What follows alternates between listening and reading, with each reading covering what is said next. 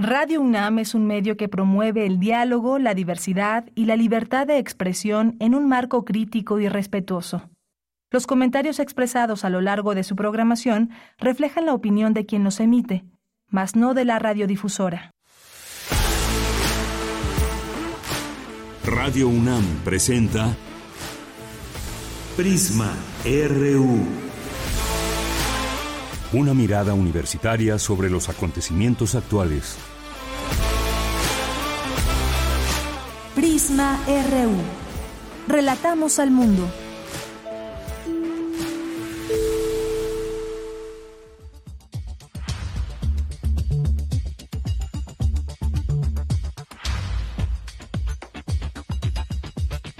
Muy buenas tardes, muchas gracias por acompañarnos aquí en Prisma RU. Siempre es un gusto estar aquí con todas y todos ustedes. Pues nos vamos rápidamente a lo que vamos a tener el día de hoy. A nombre de mis compañeros, soy de Yanira Morán.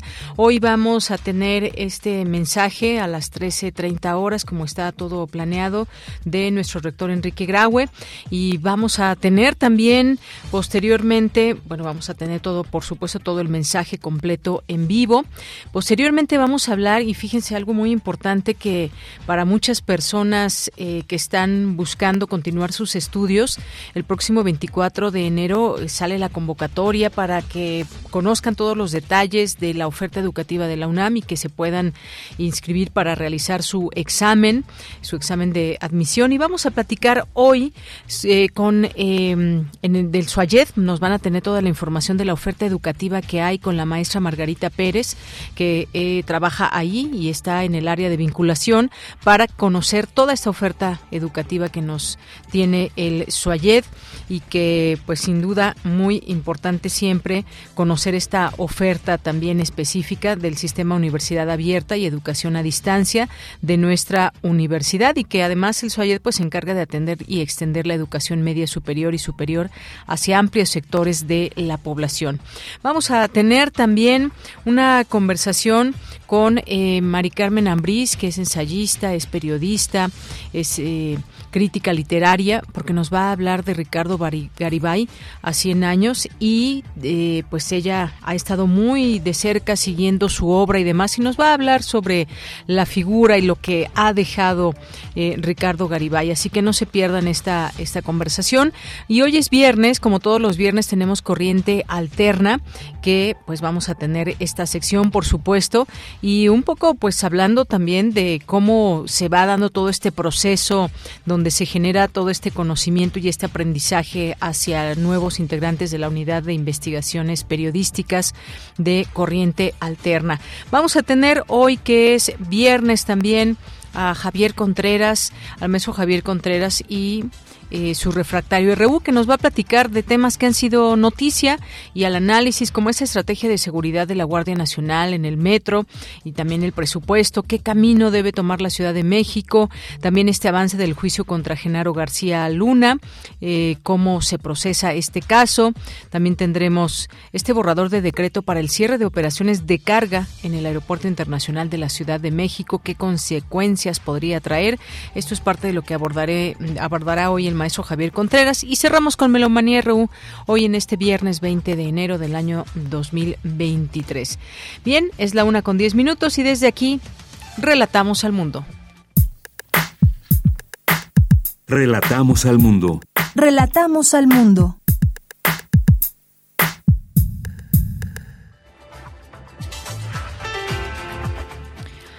Una de la tarde con 10 minutos y en la información universitaria, hoy en punto de las 13.30 horas, el rector Enrique Graue dirigirá un mensaje al cuerpo directivo de la UNAM.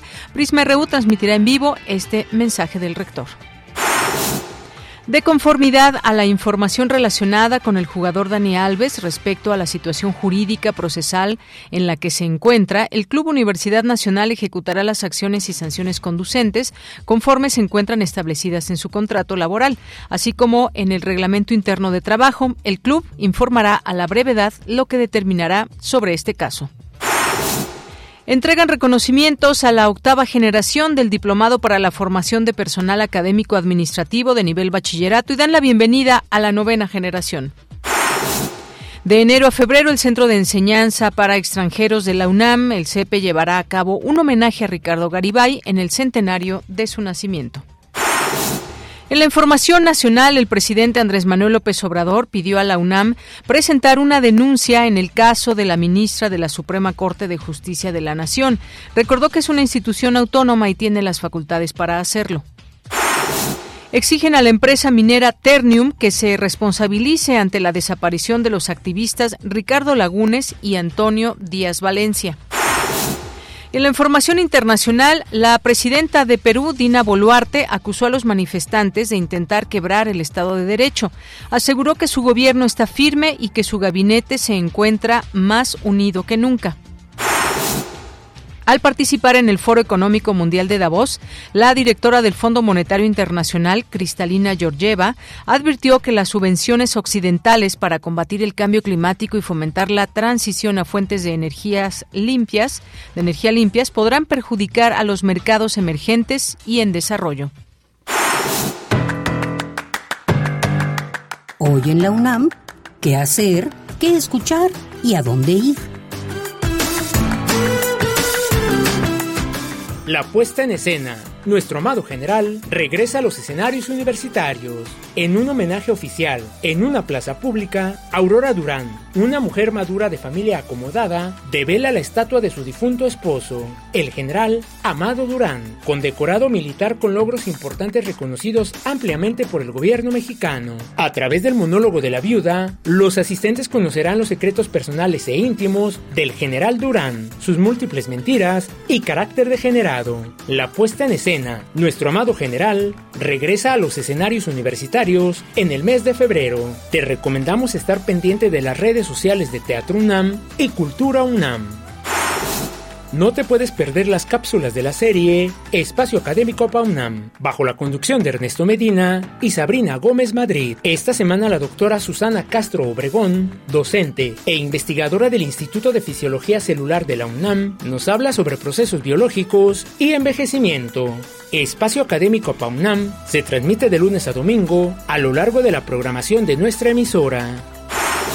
Aún estás a tiempo de inscribirte en el taller de danza de la Facultad de Medicina de la UNAM. Los interesados deberán ser mayores de 15 años de edad y no se requiere contar con conocimientos en danza folclórica. El taller de danza se impartirá los días sábado de 14 a 15.30 horas del 21 de enero al 10 de junio en el edificio A de la Facultad de Medicina de la UNAM. Para mayores informes consulta sus redes sociales. Recuerda que en todos los espacios académicos y culturales de la UNAM es indispensable el uso de cubrebocas bocas.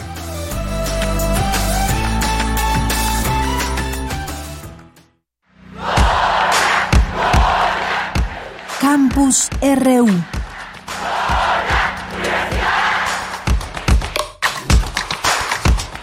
Hoy en nuestro campus universitario inicia el homenaje a Ricardo Garibay que organiza el Centro de Enseñanza para Extranjeros de la UNAM. Mi compañera Virginia Sánchez nos tiene esta información. Adelante, Vicky. Hola, ¿qué tal, Deya? Muy buenas tardes a ti y al auditorio de Prisma RU. Del 18 de enero al 8 de febrero, el Centro de Enseñanza para Extranjeros, CEP, de la UNAM, llevará a cabo en formato virtual un homenaje a Ricardo Garibay, donde se abordará la labor literaria y docente del gran narrador, ensayista, cronista y dramaturgo. Durante la mesa redonda inaugural, Alberto Vital Díaz, director del CEPE, destacó que una de las principales obsesiones de Garibay era que los diálogos se asemejaran lo más posible a la vida real, lo cual se puede apreciar sobre todo en Par de Reyes y La Casa que Arde de Noche. Respecto a la novela Rito de Pasaje de 1965, destacó los siguientes detalles. Y cómo va mostrando, digamos, no sé si lo tuvo muy consciente, que una de las condiciones de la vida moderna es que tiene menos ritos de pasaje que las sociedades tradicionales. Pero, ¿y cómo a lo largo de toda la novela, cuando el padre se está muriendo, busca un rito de pasaje y al mismo tiempo se resigna a que solo sea un paso? Entonces, juego mucho con esta relación entre pasaje y paso. Un mero paso, ya pasé y, él pasó pues, a la nada o al, más allá. Y, y, otro de los temas interesantes de la novela es la tensión entre una mentalidad, digamos, no creyente y una mentalidad creyente. Por su parte, el escritor José Martínez Torres coincidió en la obsesión de Garibay por los diálogos, por lo que uno de sus objetivos señaló fue dominar el habla popular para construir diálogos verosímiles. Él decía que la, y lo escribió en algún momento, que los diálogos no se dan mucho en lengua española, que, que mientras en otras lenguas como el inglés fluye de una manera natural el, el diálogo, a los hablantes del idioma español nos cuesta mucho más trabajo. Es una de sus obsesiones, de sus objetivos, llegar a dominar esa, ese sentido del habla popular para construir diálogos veraces, ¿no? verosímiles, capaces de impactar en el lector. Este homenaje a Ricardo Garibay continuará el 25 de enero y el 1 y 8 de febrero y se puede seguir en el canal de YouTube y Facebook del Centro de Enseñanza para Extranjeros. Esta es la información de ella. Muy buenas tardes. Gracias, Vicky. Muy buenas tardes. Una con 17 vamos con Dulce García. Especialistas advierten los riesgos de utilizar dietas milagro. Cuéntanos, Dulce. Buenas tardes. Así es, Deyanira, muy buenas tardes aquí al auditorio. Deyanira, es muy común que cada año eh, muchas personas tengan entre sus propósitos hacer alguna dieta para bajar de peso. Actualmente en Internet hay un sinnúmero de opciones que prometen ayudar a alcanzar ese objetivo de manera muy fácil. Sin embargo, cada vez es más frecuente encontrar información falsa y por ello Deyanira se llevó a cabo la conferencia Dietas Milagrosas no tan milagrosas, que llevó a cabo la Facultad de Medicina de la UNAM en colaboración con Radio UNAM. Ahí la doctora Elvira Sandoval Bosch, la eh, coordinadora de la licenciatura en Ciencias de la Nutrición Humana de la Facultad de Medicina de la UNAM, advirtió que llevar a cabo una dieta sin supervisión de un especialista puede también conllevar daños a la salud de las personas. Vamos a escuchar por qué. Si existiera una dieta milagrosa, creo que ya todos los países y todos la seguiríamos, eh, porque es la, sería como el secreto compartido, ¿no? Entonces, como no existe, pues no, nadie la Bueno, no deberíamos de seguir este tipo de, de, formas de alimentar que no son los adecuados, porque tienen repercusión en la salud. Entonces, la, la, mejor alimentación, el mejor plan de alimentación es el que se adecue, como bien lo decías al, al inicio, en la presentación, el que se adecue a las necesidades de cada quien, no solamente eh, por cuestiones de salud, sino también por el sexo, no es lo mismo el consumo de hombres y mujeres, aunque tengamos la misma edad, la composición corporal también es muy importante, y el, la edad, ¿no? no es lo mismo alguien de 10, de 5, de 15, 60 o más. Miren, la académica también habló de la alimentación de los mexicanos. ¿Qué también nos alimentamos? Vamos a escucharles. Bueno, cuando hablamos ya de, una forma de alimentación a nivel país, estamos hablando de patrones alimentarios. Entonces, eh, más que una dieta, porque dieta es individual y es lo que come cada persona. Entonces, el patrón alimentario es cómo comen, en este caso, los mexicanos o cómo comemos los mexicanos. Desgraciadamente, eh, no somos los que mejor comen o los que tienen una alimentación correcta o lo que le llamamos dieta correcta si bien es cierto, puede ser a veces un poco utópico, pero sí se puede, lo sabemos que sí se puede. Eh, y esto se deriva por pues, muchos factores, ¿no? Si bien es cierto y celebro siempre que en enero uno de nuestros propósitos o metas sea eh, bajar de peso o controlar nuestro peso, pero la invitación es más que irnos al peso, es comer mejor y por añadidura lo demás este, se mejora. Y bueno, Dayanira, la doctora Elvira Sandoval Bosch recordó que en México sí existe una problemática de sobrepeso y obesidad, pero que lo más importante de todo esto es concientizar cómo puede afectar eso a la salud en general, por lo que recomendó no seguir una dieta de Internet, sino acudir a un especialista para que más allá de bajar de peso, se busque mejorar la propia salud. Esta es la información de Yanira. Bien, muchas gracias, Dulce. Buenas tardes. Gracias a ti, muy buenas tardes. Continuamos con Cindy Pérez Ramírez. Exigen a la empresa minera Ternium que se responsabilice ante la desaparición de los activistas Ricardo Lagunes y Antonio Díaz Valencia. Adelante, Cindy. ¿Qué tal, Deyanira? Muy buenas tardes. Es un gusto saludarte a ti y a todo el auditorio.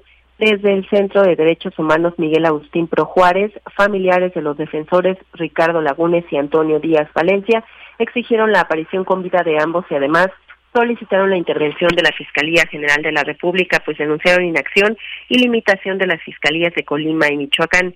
Y es que el domingo 15 de enero desaparecieron el activista y abogado Ricardo Lagunes y Antonio Díaz, profesor y líder comunal de Aquila, Michoacán. Ambos defensores habían estado horas antes en una asamblea en la comunidad de Aquila y la última comunicación con ellos fue cuando iban camino a Tecomán, Colima. Desde entonces se desconoce su paradero. Lucía Lagunes, hermana de Ricardo, aseguró que la minera Ternium podría tener relación con la desaparición de los dos defensores debido a que son de los actores más importantes de la zona es uno de los actores con más poder en la región y los impactos de su, de su operación en la región eh, no solamente han afectado al medio ambiente, sino al tejido social, han generado conflictos y violencia. Eh, la empresa tiene relación con los distintos actores locales y pues pensamos entonces que posiblemente con los perpetradores de la, de la desaparición. Entonces pedimos que se indague por ahí, pedimos que, que la empresa actúe para, para apoyarnos, para, para encontrar con vida a mi hermano y al profesor Antonio. La minera Ternium es una empresa con sede en Luxemburgo que tiene presencia en Colima, Jalisco, Michoacán y opera en las minas Las Encinas y Peña Colorada, de donde se obtiene acero en su forma más pura, el mineral de hierro. Sergio Oceransky destacó que por su condición de representante legal de comunidades indígenas en distintos estados del país, litigando contra megaproyectos extractivos y contaminantes del medio ambiente, Ricardo Lagunes ha recibido medidas de seguridad del Mecanismo de Protección Federal y de medidas cautelares de los de la Comisión Interamericana de Derechos Humanos. Oceransky de la Fundación Llanza resaltó que como parte de las movilizaciones para exigir la presentación con vida de los defensores, se instalaron bloqueos carreteros entre los límites de Michoacán y Colima, donde numerosas comunidades que fueron acompañadas por Ricardo en defensa del territorio han hecho llegar mensajes de solidaridad.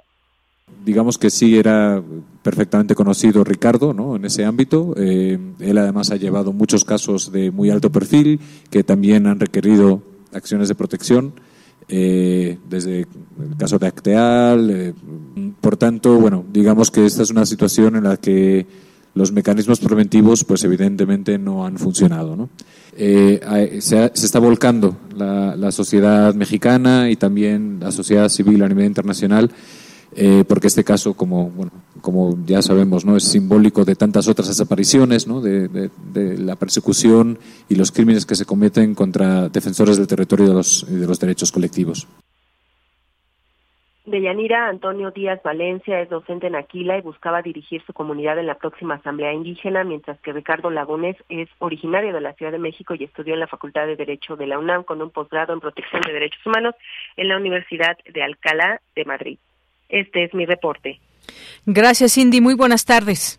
Muy buenas tardes. Bien, pues un tema que seguiremos ahí atendiendo también en cuanto a la información que surja. Nos vamos ahora con Luis Fernando Jarillo. El Gobierno de México aplicará un arancel del 50% a las exportaciones de maíz para controlar el precio de la tortilla. Cuéntanos, Luis Fernando. Buenas tardes. Así es, de, de Muy buenas tardes a ti y a todo el auditorio de Prisma RU. En un decreto firmado por el presidente Andrés Manuel López Obrador y publicado en el Diario Oficial de la Federación la noche de lunes, el gobierno mexicano informó de la imposición de un arancel del 50% en las exportaciones de maíz blanco y del 0% para las importaciones del grano, para contener el precio de la tortilla.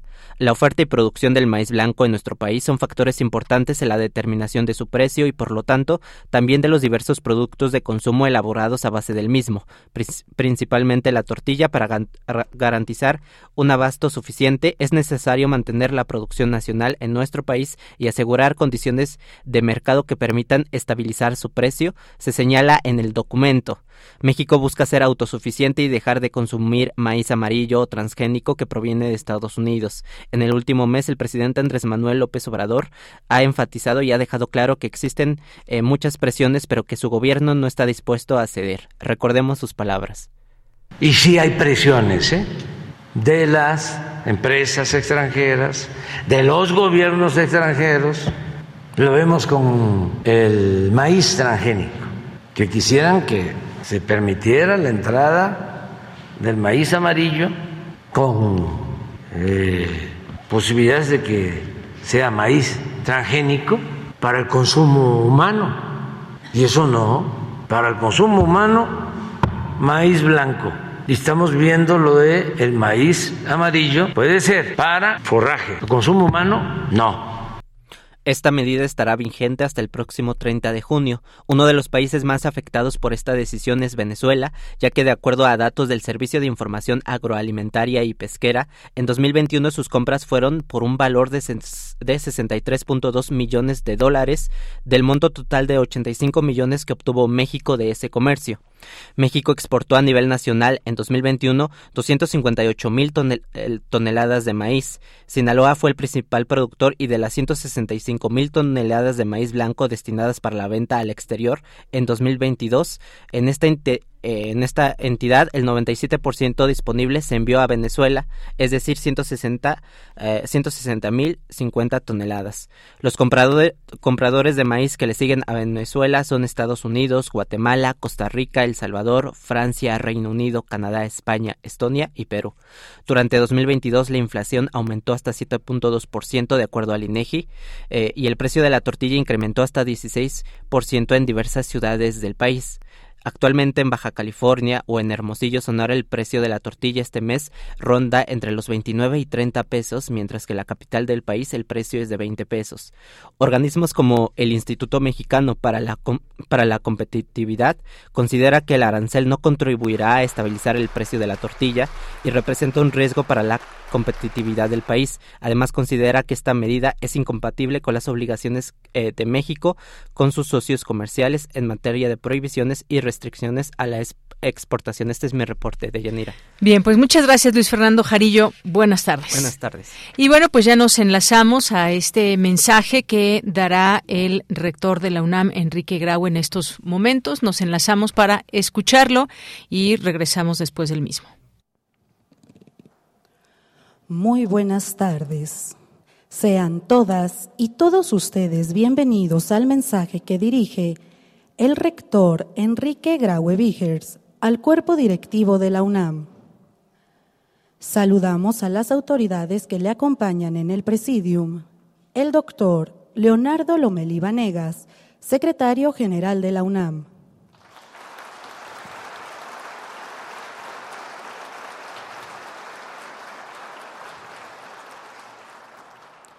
El doctor Alfredo Sánchez Castañeda, abogado general de la UNAM.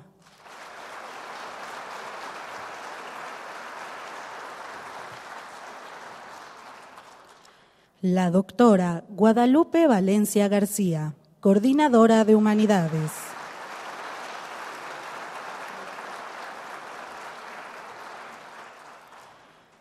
La doctora Diana Tamara Martínez Ruiz, coordinadora para la igualdad de género.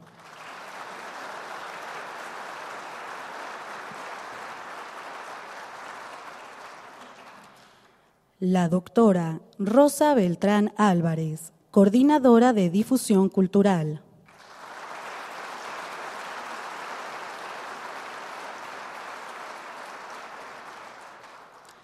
Y el doctor William Lee Alardín, coordinador de la investigación científica.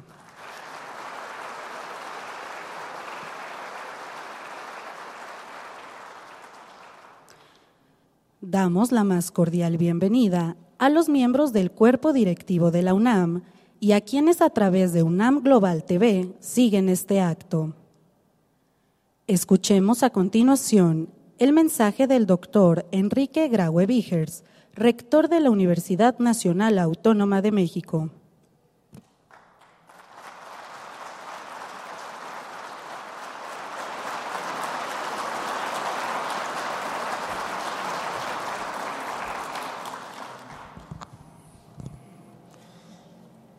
miembros de esta gran comunidad universitaria. Yo les agradezco a quienes están aquí y a quienes nos acompañan a distancia por estar presentes y poder aclarar ante ustedes y ante la sociedad algunas dudas, inquietudes y pasos que eventualmente debemos dar sobre el doloroso tema de las tesis que ha ocupado la atención de la comunidad universitaria, de los medios y del público en general. Creo que todas y todos están conscientes del dictamen técnico del Comité de Integridad Académica y Científica de la Facultad de Estudios Superiores Aragón, que fue publicado el 11 de enero de este año, el cual, después de un meticuloso cotejo de los textos en cuestión y del análisis de la, de la documentación que fue aportada por las personas involucradas, concluyó que existe una copia sustancial en la tesis que presentó en 1987 como parte integral de los requisitos para su recepción profesional y expedición del título correspondiente, la entonces alumna Yasmín Esquivel Mosa. La falta de integridad aclaramente a la UNAM y a las decenas de miles de estudiantes académicos, tutores de tesis y egresados que empeñan y han empeñado un inmenso esfuerzo en cumplir a cabalidad, con ética y rigor académico, con este requisito. El plagio de una tesis no es cosa menor es una conducta reprobable, una usurpación de ideas y talentos, es un acto que pone en entredicho la ética y la moral de quien lo comete y ofende a quienes se esmeran en cumplir con este requisito académico.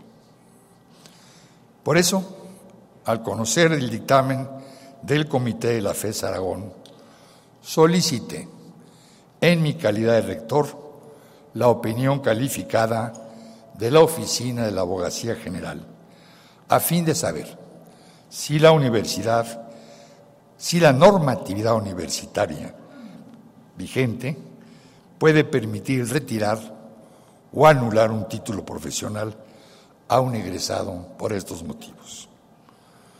La opinión de la Abogacía General de la Universidad y sus autoridades definió que sus autoridades ni la normatividad están facultadas para ello.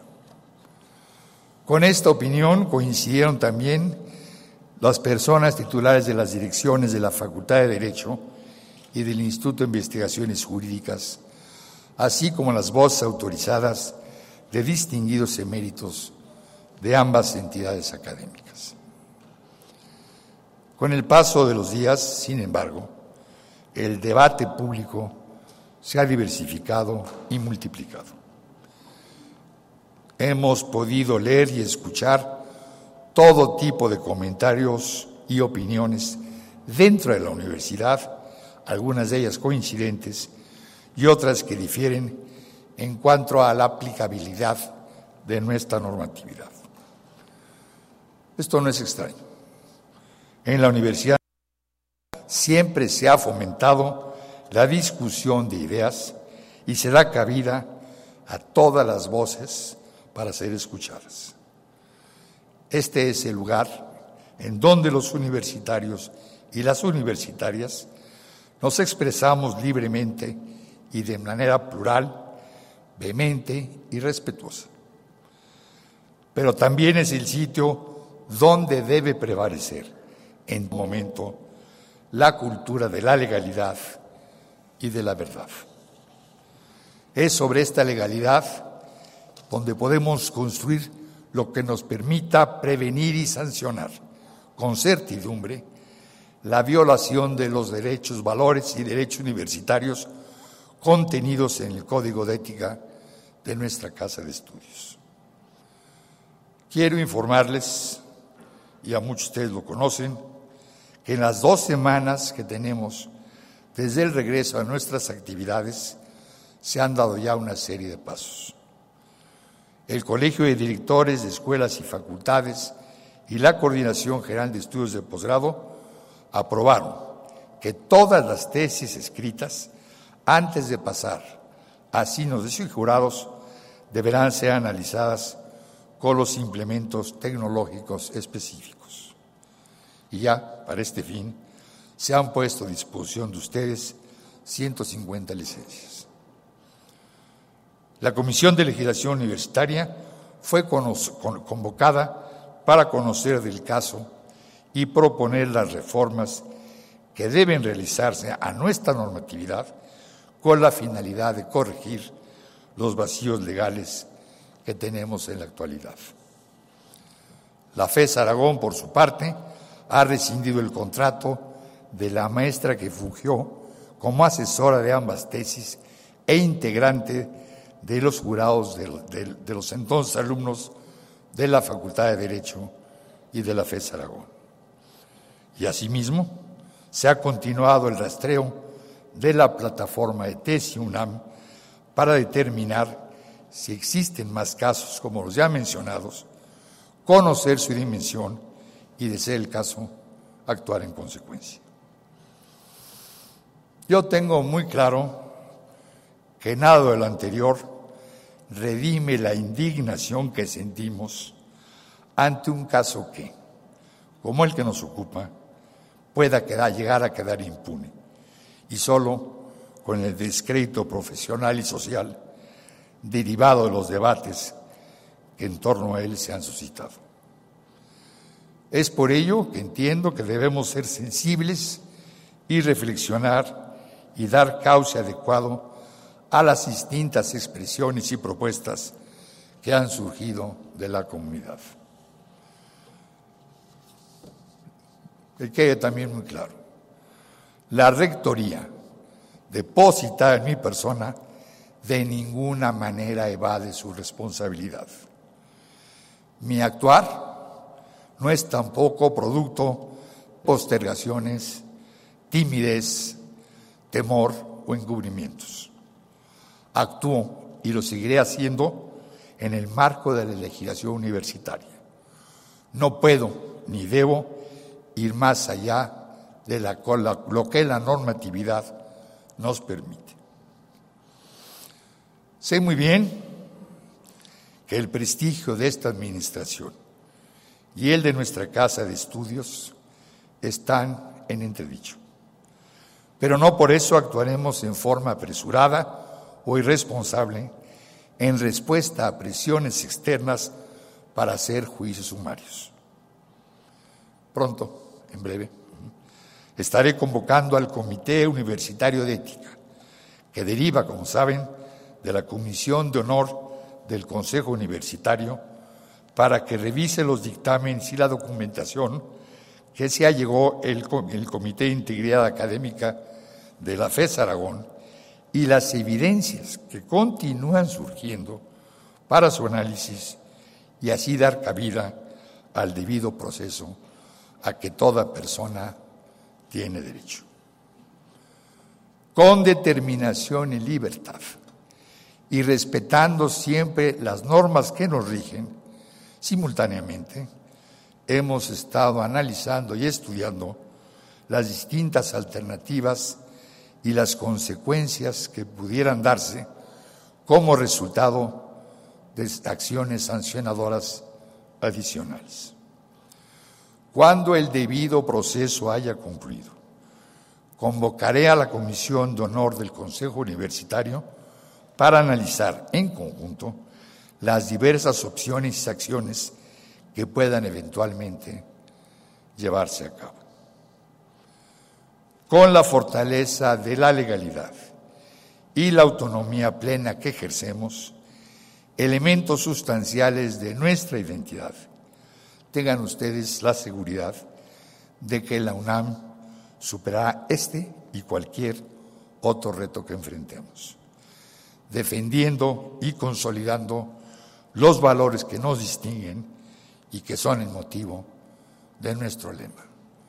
Por mi raza, hablar al Espíritu. Muchas gracias.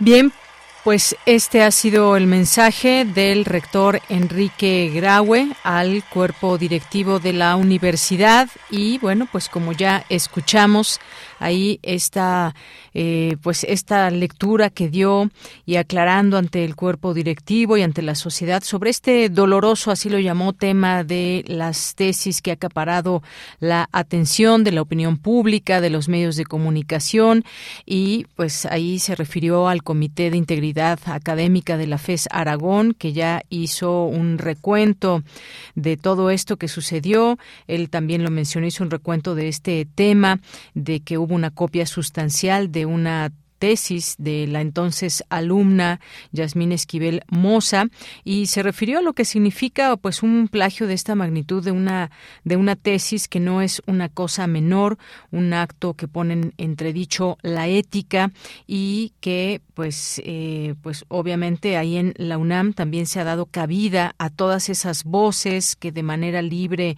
y plural han eh, pues señalado todo esto puntualmente y en su momento y que al final de cuentas pues debe prevalecer la cultura de la legalidad y la verdad. Recordó también pues que ya se rescindió el contrato de la entonces asesora de tesis, habló también de pues que debemos de ser sensibles y que la rectoría que él encabeza de ninguna manera evade su responsabilidad, que la normatividad en este sentido es muy clara y convocará revisión de estos dictámenes y las evidencias que hay para su análisis. La Comisión de Honor del Consejo Universitario para poder analizar las acciones y que se puedan llevar a cabo pues todas estas eh, posibilidades de cómo dirimir este, este caso y superará la UNAM este reto. Bueno, pues en resumen parte de lo que dijo el rector y que pues en este momento no está facultada para retirar un título universitario. Así que seguiremos en este tema, lo que se diga desde nuestra universidad y por supuesto también pues atendiendo todas estas eh, cuestiones al respecto de ese tema que siguen surgiendo desde otros ámbitos como el ámbito del Ejecutivo Federal que también ha estado hablando al respecto y que aquí hemos tenido la oportunidad también de transmitir las palabras incluso del propio presidente de México, Andrés Manuel López Obrador. Bueno, pues esto es parte de lo que tenemos en resumen y este mensaje que acabamos de escuchar del rector de la UNAM, Enrique Graue. Queremos escuchar tu voz. Síguenos en nuestras redes sociales. En Facebook como Prisma RU y en Twitter como arroba PrismaRU.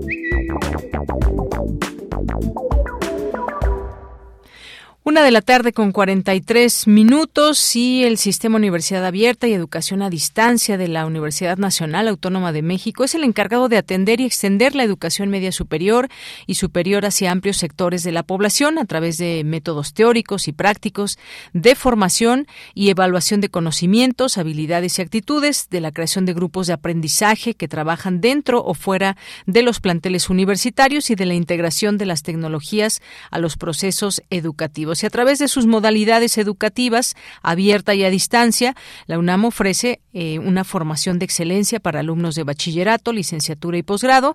Los estudios de estas modalidades tienen la misma calidad y validez que la modalidad presencial, solo las metodologías se adaptan a la modalidad de estudio. Y para hablar de este tema y esta oferta educativa que desde la UNAM a través del SUAYED existen, pues vamos a platicar con la maestra Margarita Pérez, que es coordinadora de vinculación del Sistema de Universidad Abierta y Educación a Distancia. Y es que hace unos días pues ya salió esta información de la convocatoria que hay para eh, poder cursar una carrera universitaria.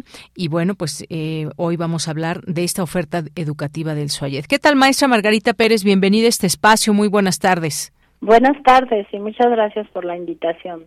A usted por aceptarla. Pues cuéntenos eh, sobre esta oferta educativa del SUAYED que forma parte también de esta convocatoria que hay para continuar los estudios de pues muchos y muchas estudiantes en nuestro país. Sí, claro que sí, con todo gusto. Yo inicio para comentar que el SUAYED es una opción que ofrece la UNAM para realizar estudios de nivel medio superior y superior, como usted ya mencionaba, en las modalidades abierta y a distancia. Tenemos ya en puerta la publicación de la convocatoria para todos los interesados. La, la convocatoria aparece el día 24 de enero, o sea, el próximo martes. Esa convocatoria tiene toda la información que cualquier interesado necesite saber. La convocatoria también les doy la página, la pueden encontrar en degae.unam.mx para que revisen en detalle esta convocatoria. Posterior a la convocatoria, a donde también van a encontrar las carreras que se ofrecen, yo podría comentar lo que se refiere a la modalidad abierta y a distancia.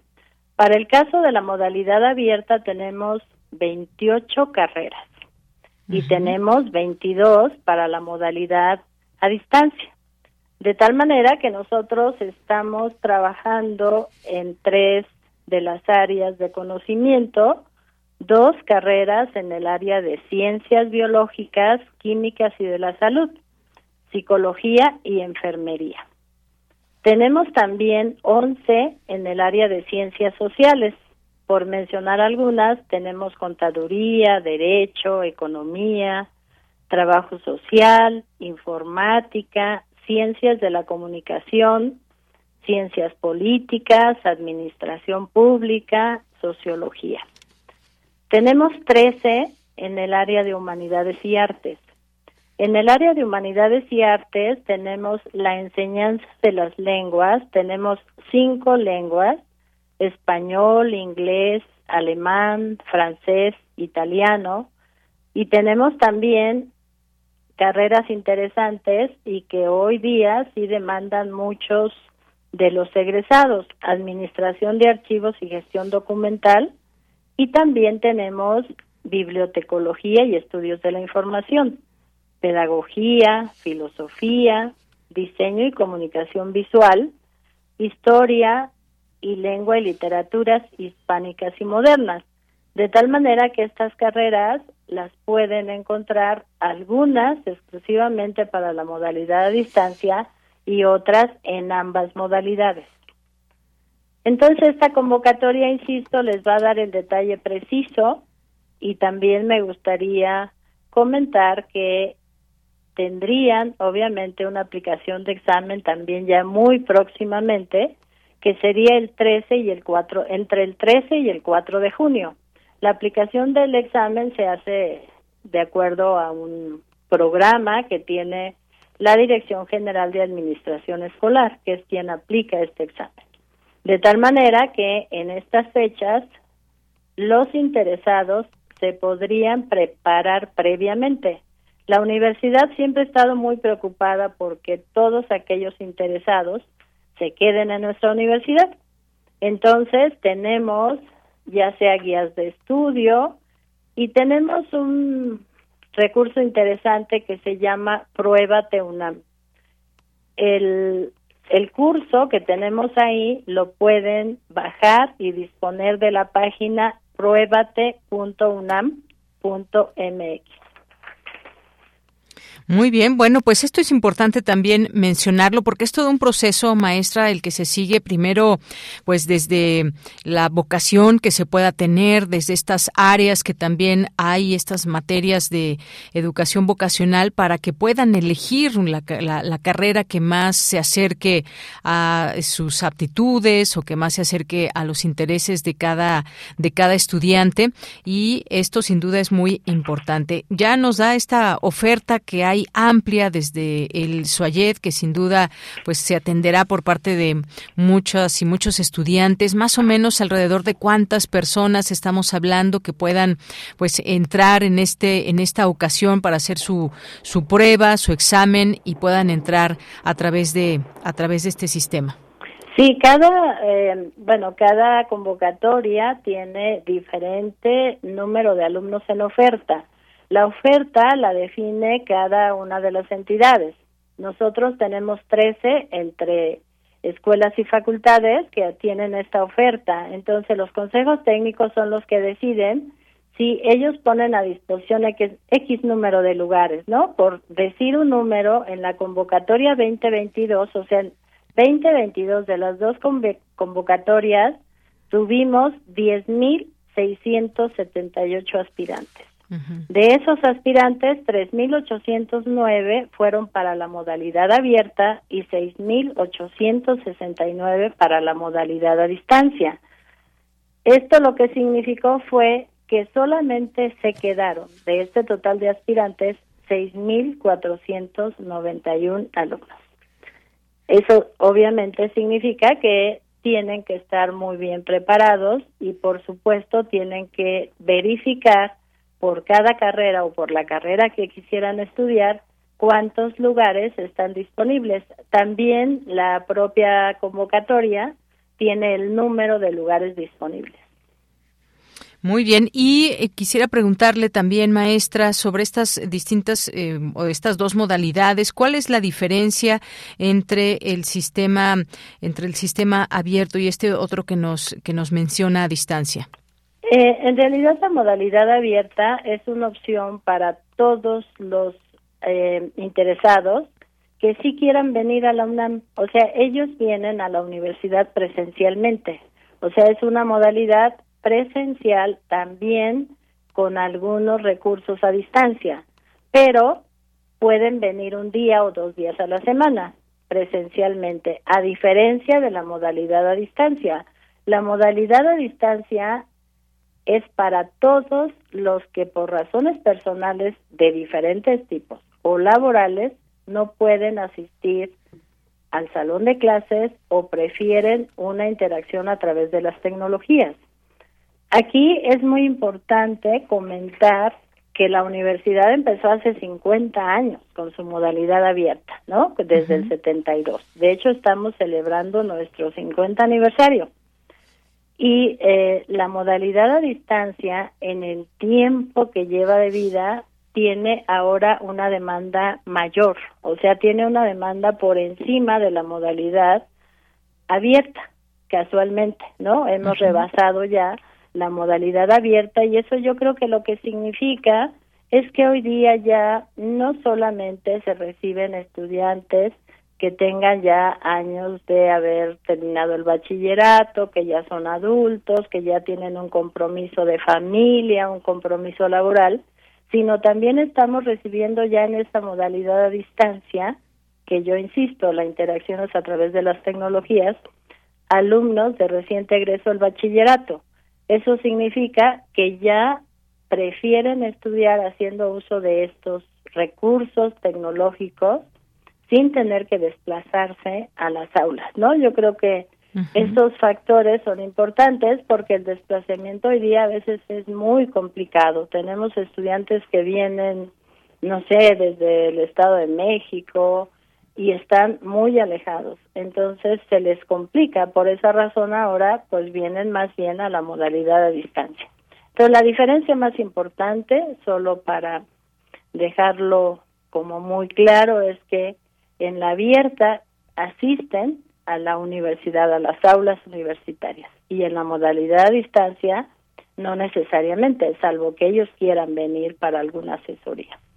Muy bien, bueno, pues en principio también, pues muchas felicidades por este 50 aniversario, que son muchas eh, y muchos estudiantes que han pasado desde el Suayed y que se han formado desde ahí, muchas generaciones, y que es una respuesta, como usted bien indica, una posibilidad también de que se pueda aprender a distancia que se pueda aprender a través de este sistema abierto. Y pues ahí queda el próximo 24 de enero, como usted bien nos indica, saldrá esta convocatoria para que la puedan leer a detalle y que, como digo, es una respuesta finalmente a todas estas necesidades que también puedan tener estudiantes que pues de, no pueden estar de manera presencial, pero que sí tienen, digamos, esta posibilidad de aprender y de eh, aprovechar sobre todo esta oferta educativa que se conforma desde el sistema de universidad abierta y educación a distancia.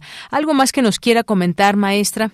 Pues en realidad yo quisiera invitar a todos los que estén interesados en hacer una carrera. Yo creo que ya no tenemos pretexto alguno para no estudiar. Muchos de los que quieren estudiar una segunda carrera incluso lo pueden hacer en estas modalidades. O sea, de hecho tenemos muchos incluso eh, ya egresados, ya con maestría, con doctorado, que de repente aparecen carreras nuevas, ¿no? Todos sabemos que hoy día pues nos el mercado de trabajo nos exige no exclusivamente lo que aprendimos en una carrera, ¿no? Tenemos que movernos a veces por diferentes espacios de trabajo, complementarnos, hacer más. Y entonces una opción es esto, las modalidades abierta y a distancia, que además fuera de todo lo que pudiéramos eh, tener en contra, yo creo que tenemos muchas cosas a favor. La primera el desarrollo de competencias muy importantes para todos nuestros estudiantes. Los talentos acá se multiplican, entonces que vengan, que sepan que hay una opción de calidad, que sepan que la universidad está para eso, para ofrecer en todos lados unos estudios con calidad, con reconocimiento, con validez y que pues aquí los esperamos. Muy bien, maestra, pues muchas gracias, gracias por esta invitación. Lo que pues les mencionaremos es que estén muy atentos a esta convocatoria, que se puedan meter también a la página del SUAYED y que puedan conocer todo esto de lo que usted nos está hablando más a detalle y por lo pronto pues ahí queda esta invitación que les hacemos a la comunidad que nos esté escuchando, a quienes quieran continuar sus estudios universitarios. Pues muchas gracias, maestra, gracias por su tiempo, maestra Margarita Pérez. Al contrario, gracias a ustedes. Muy buenas tardes. Hasta luego. Gracias, maestra Margarita Pérez, coordinadora de vinculación del Sistema de Universidad Abierta y Educación a Distancia. Esta oferta que se da próximo 24 de enero, la convocatoria que ya podrán consultar. Y bueno, pues ya casi nos vamos al corte. Recuerden que hoy es viernes de complacencias y por lo pronto, pues a quien le guste Muse les vamos a complacer con una con un, una de sus canciones y bueno, pues esta banda de rock inglesa que viene a México y que se presentará en estos días tanto en México, en la Ciudad de México como en eh, en Guadalajara. Así que, pues bueno, aquí les dejamos con esta canción que se llama Supermassive Black Hole de Muse, justamente. Y regresamos después del corte, la segunda hora de Prisma RU.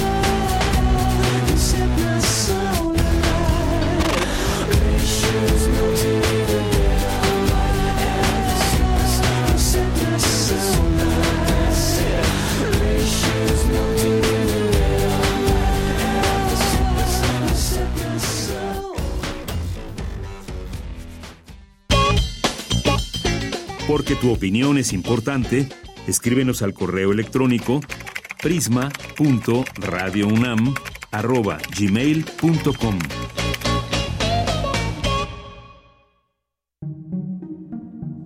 Ricardo Garibay, El oído privilegiado. 100 años de su nacimiento.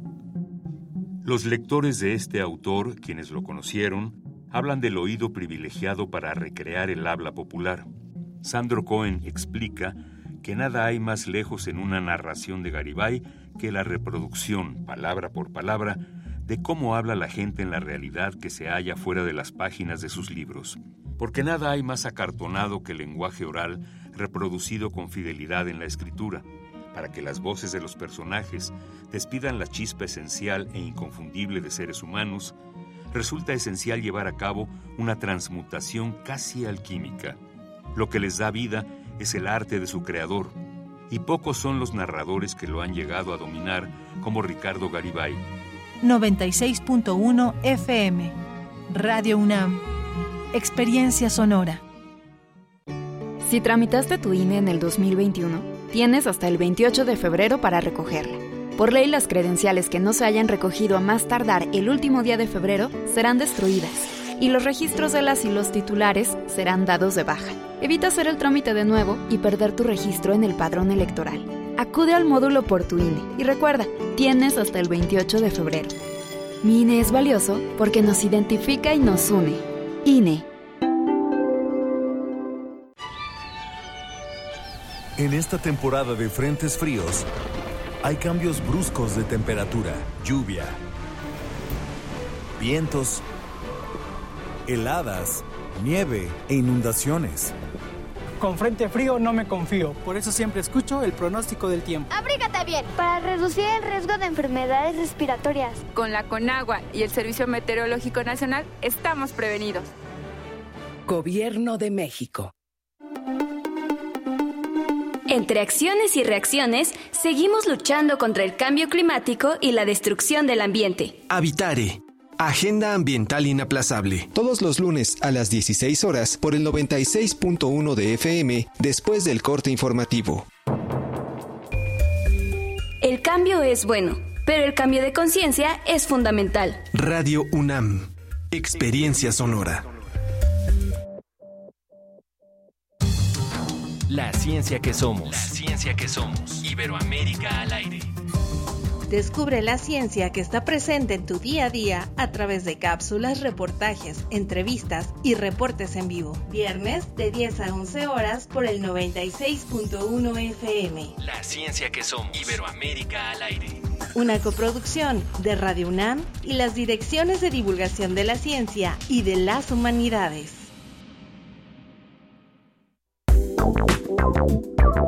Queremos escuchar tu voz. Síguenos en nuestras redes sociales. En Facebook como Prisma RU y en Twitter como arroba PrismaRU.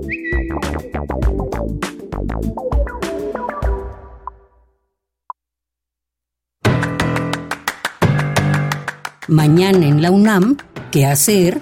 ¿Qué escuchar? ¿Y a dónde ir? Este mes de enero, Radio UNAM ha realizado una selección de obras dirigidas por el gran creador teatral Ludwig Margules. Estas piezas forman parte de la colección de ficción sonora de Radio UNAM, que obtuvo recientemente la inscripción en el Registro Memoria del Mundo de México. Mañana sábado 21 de enero no te puedes perder el radiodrama Carol de Soabomir Rosek. Un anciano ingresa al consultorio de un oftalmólogo en compañía de su nieto, buscando a un hombre llamado Carol porque es su enemigo. Ambos son cazadores y buenos patriotas. El abuelo cree que el oculista es ese hombre y el médico, para no convertirse en cadáver, inventa que Carol es el paciente que está por llegar. Sintoniza mañana sábado 21 de enero, en punto de las 20 horas, el 96.1 de FM. No te puedes perder la puesta en escena El Sendebar, la aventura de una fémina ilustrada. Esta obra muestra cómo las mujeres han peleado por ser escuchadas. Disfruta de las funciones de la puesta en escena El Sendebar, la aventura de una fémina ilustrada, los sábados y domingos, en punto de las 11 horas, en la fuente del Centro Cultural Universitario. No olvides llevar tu cubrebocas. La Filmoteca de la UNAM y la Casa del Lago organizan el ciclo celebrando a Guillermo del Toro, que busca reconocer la obra del cineasta, productor y director mexicano Guillermo del Toro, quien ha sido galardonado con diversos premios de la industria cinematográfica a lo largo de su trayectoria como el Goya, Globo de Oro, Ariel y Oscar, y quien recientemente recibió el doctorado honoris causa de la UNAM. Durante este ciclo podrá disfrutar de las cintas Cronos, El laberinto del fauno, El espinazo del diablo, Mimic, El orfanato y La forma del agua, que se proyectarán los sábados y domingos de enero y febrero en la Casa del Lago de la UNAM. Consulta la cartelera completa que se encuentra disponible en el sitio oficial casadelago.unam.mx. Y recuerda que antes, durante y después de cada función es indispensable el uso de cubrebocas. Para Prisma RU, Daniel Olivares Aranda.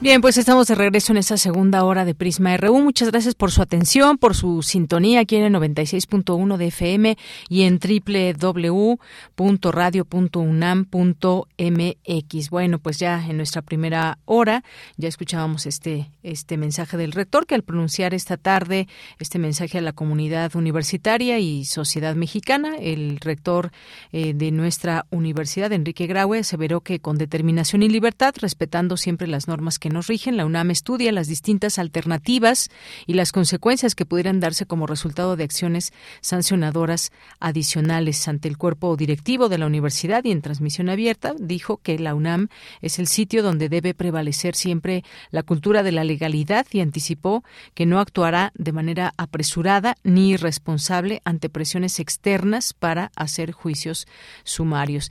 Y bueno, pues vamos a a estar al tanto de todo ello. En lo que surja todavía pues no hay una determinación específica, se seguirán analizando pues todas las distintas eh, posibilidades con respecto a eh, pues las reglas que de la propia UNAM se tienen y que de ella emanan. Bien, pues vamos a continuar ahora en esta segunda hora.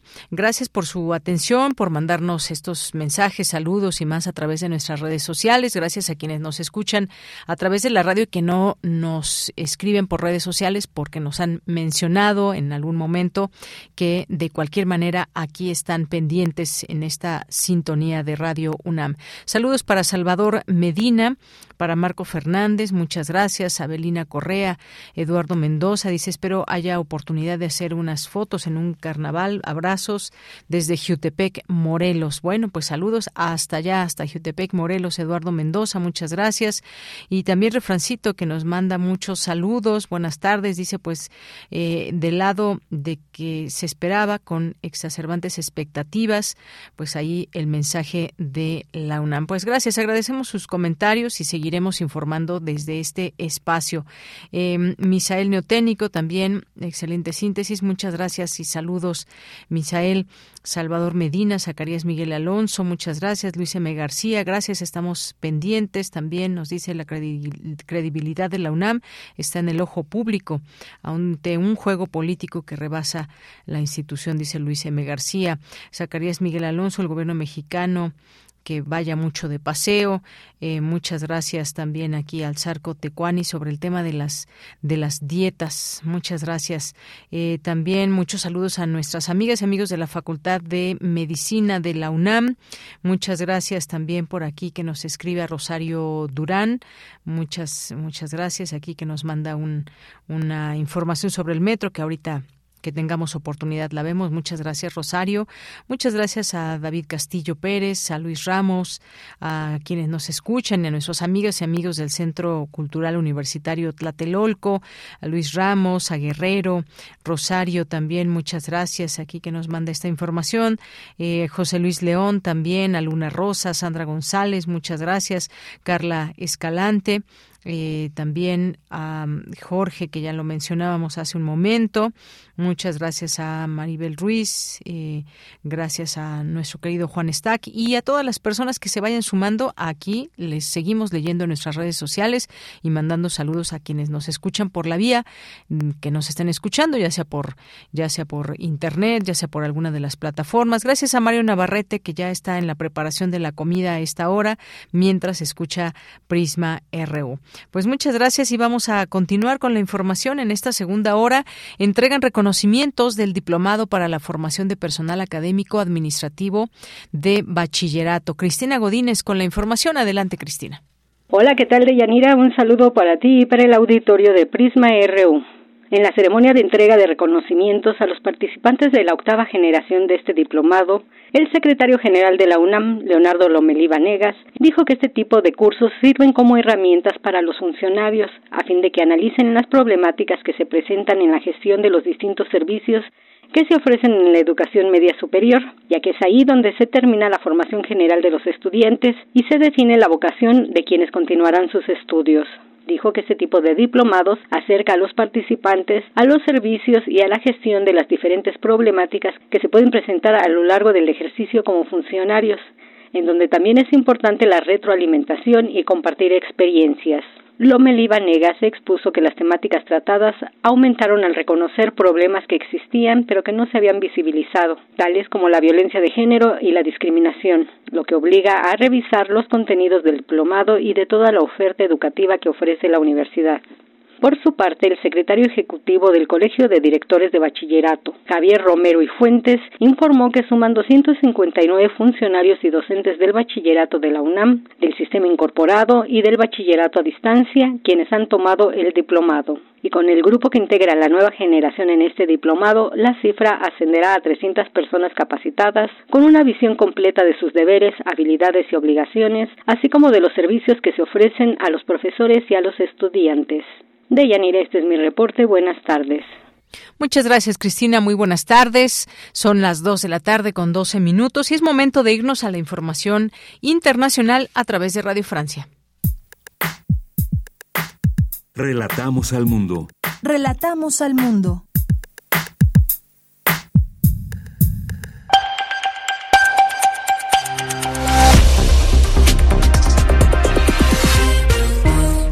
Bienvenidos a este flash informativo de Radio Francia Internacional. Vanessa Lotron lo hace en los controles. Hoy es viernes 20 de enero y así comenzamos con las noticias. Andreina Flores.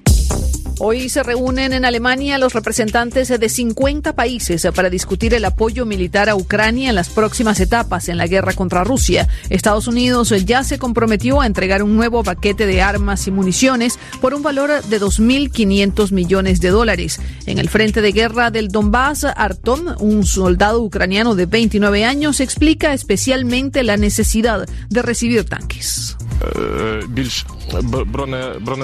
La artillería es necesaria, pero los tanques son más maniobrables, tienen mayor blindaje y por eso pueden llevar a cabo mayores tareas en las batallas, en condiciones de gran densidad de fuego.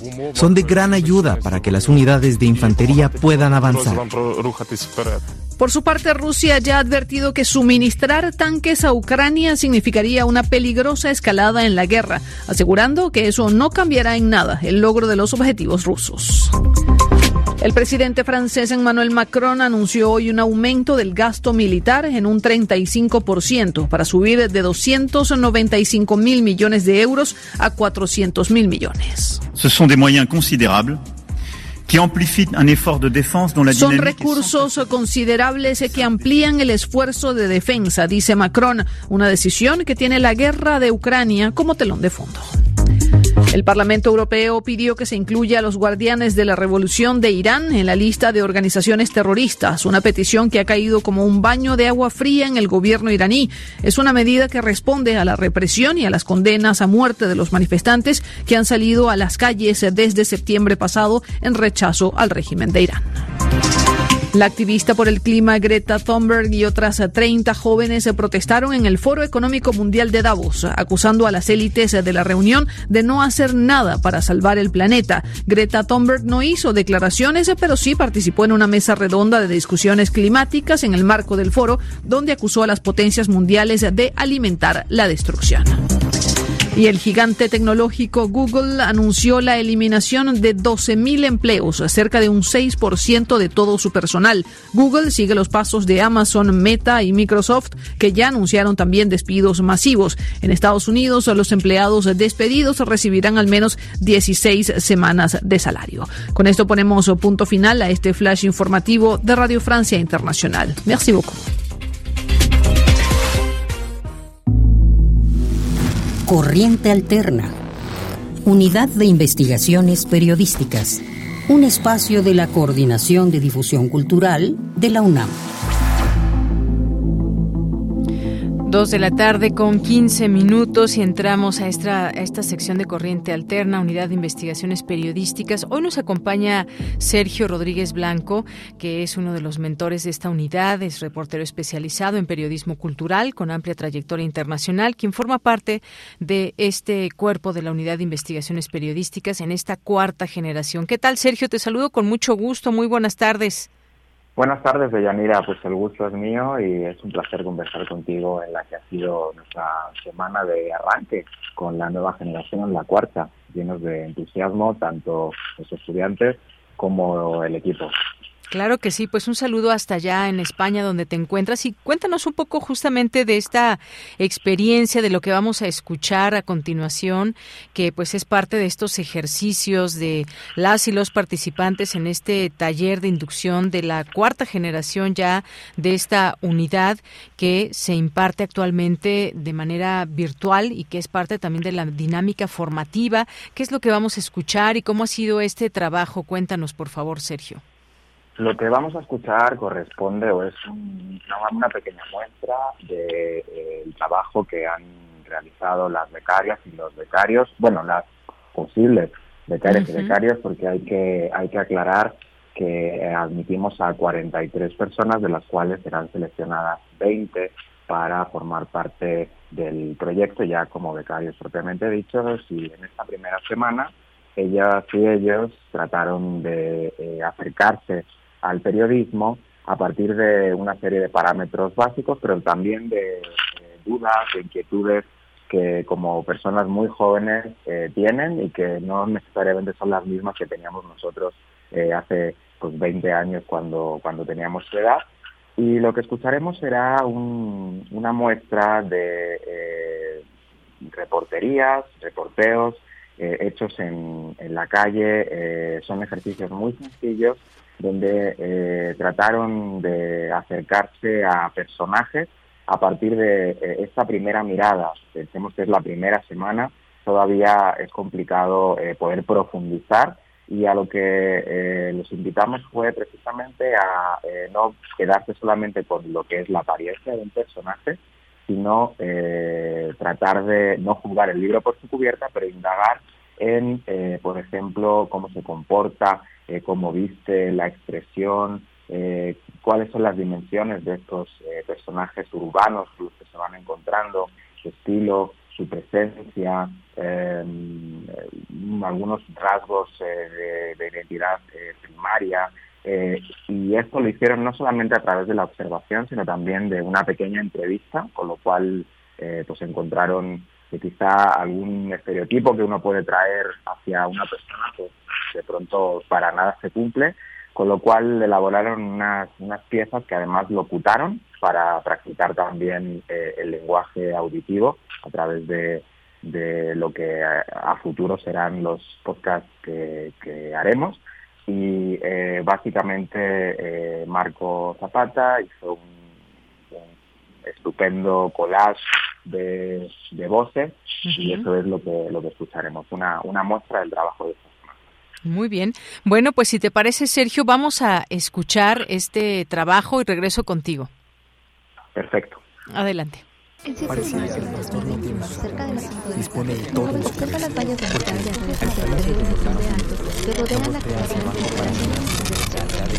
Corriente alterna. En corriente alterna, las nuevas voces se vuelven a sentir.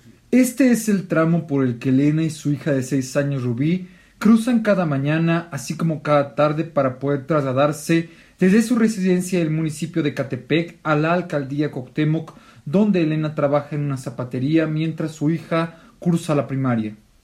Un recorrido que cuesta cinco pesos, pero que, debido a recientes acontecimientos, la tiene preocupada. Mientras voy alejándome con la vista de la Escuela Nacional Preparatoria 9 y pasando por la avenida Euskaro, pienso que un tren de asientos verdes, luces descompuestas y caras diversas, como este, estrelló sus vagones con otro, tan solo algunas estaciones después. De esto ya hace días, y cada vez se nombrará un poco menos. Pese a ello, cuando miré, pocas personas se atrevían a abordar los vagones de los extremos. ¿Cuál es el precio que estás dispuesto a pagar para mantener esta clase de conexión con la música? Robert Fripp se lanza esta pregunta a sí mismo y sin titubear responde contundente. El que sea. En el documental King Crimson at 50, realizado por Toby Amis en 2020, podrás echar un vistazo al interior de la legendaria banda de rock progresivo, que este 2023 cumple precisamente 50 años de carrera. El 7 de marzo del 2021, cerca de las 5 de la tarde, un joven observa las vallas de metal de alrededor de 3 metros de alto que rodean la Catedral y Palacio Nacional de la Ciudad de México. Unos minutos después, se acerca cauteloso, casi tímido, a una mujer que escribe sobre las vallas el nombre de víctimas de feminicidio. Oye, ¿podrías escribir el nombre de Aide Mónica Ceja? Una larga lista de nombres antecede a Aide, y solo unas horas después ya no había espacio o pintura que pudiera nombrarlas a todas. Lo que se esperó fuera un muro de paz y protección se convirtió en un memorial para las mujeres desaparecidas o víctimas de feminicidio que asciende, a un año de la pandemia, a más de 3.720. Todos los días, con excepción del domingo, Cristian Jacobo, de 19 años, sale a vender el pan que cuidadosamente sus padres preparan. Con maestría acomoda el canasto, cubierto de papel estraza, sobre el triciclo amarillo de carga. Conchas, panquecitos, rebanadas, maridos y gusanitos son los panes que debe de vender para llevar comida a la mesa. El camión es un lugar mágico. Cuando estás en él, puedes escuchar todo tipo de música, trasladarte a diferentes lugares y encontrarte con diferentes personajes e historias. Aquí viaja el obrero, la estudiante, la ama de casa, el oficionista, incluso el profesionista. Pareciera que el pastor no tiene sus apuntes, dispone de todo en su cabeza porque él, a diferencia de los demás ministros, no voltea hacia abajo para mirar su libreta al dar el sermón de la tarde. Numerosos feligreses se concentraron a prisa desde temprana hora para escucharlo en el reducido espacio que es su iglesia cristiana a las afueras de la colonia. A Abraham Cortés García su familia le arrebató todo, hasta su identidad. Le cuesta recordar cosas de su pasado, lugares en los que estuvo o nombres que una vez conoció. Sin embargo, pese a sus deficiencias de memoria, recuerda cómo terminó perdiendo todo. Su biografía está marcada por una familia rota que lo descuidó y lo exilió a una vida en el olvido. De esta forma, pasó a poblar el espacio de la calle, que está marcada por una existencia de abuso de sustancias, violencia, insalubridad y precarización. Yo nomás estudié hasta tercero de primaria. ¿Sí? ¿Por qué? Pues es que ya no me gustó. ¿Te gustó? Ya, ya, ya me gustó. Ya me gustó más este. Me gustó más el alcohol. Atención. Calle solitaria. Basta. No hay que cederles un espacio que ya no les pertenece solo a ellos, en la medida en que tampoco nosotras les pertenecemos. El Ensixu. 5. Cinco botones de 11.109, pero 173 fallan. Artículo 4 de la Constitución. La mujer y el hombre son iguales ante la ley. Toda persona tiene derecho a la movilidad en condiciones de seguridad vial, accesibilidad, eficiencia, sostenibilidad, calidad, inclusión e igualdad. Alguien viene atrás de ti. Voltea. Es hombre. Camina más rápido. Esta es apenas una muestra de lo que aspirantes a becarias y becarios de la Unidad de Investigaciones Periodísticas han plasmado en su primer ejercicio de experiencia radiofónica. Corriente alterna. Bien, pues ya escuchamos este trabajo que además, eh, además Sergio, pues una labor de síntesis, de reporteo con el uso de sus dispositivos, estas eh, miradas sobre distintos entornos sociales, jóvenes en formación, jóvenes con ganas de aprender a reportear, a contar, a relatar, a comprender también muchos de los problemas que aquejan en nuestro inmediato para poder, pues generar estos contenidos hacia hacia los públicos. Sí, así es. Eh, bueno, si te fijas tú que eres persona de radio, creo que eh, encontramos además muy buenas destrezas radiofónicas y, muy buena intuición, eh, tanto en las voces como en la selección de qué narrar y cómo narrarlo, porque la verdad pensemos que son estudiantes universitarios que generalmente pues están acostumbrados a, a, escribir, digamos, a plantear piezas que de ninguna manera son en lenguaje radiofónico. Y creo que eh, pues hay no solamente una, una potencialidad interesante sino bastante talento. Además por supuesto de eh, pues el prisma justamente em, de, de, temáticas que ya podemos vislumbrar que son de su interés no temáticas sociales preocupaciones eh, por, eh, que tienen que ver con género, pero también con prácticas creativas, eh, por ejemplo, desde, el rock, pasear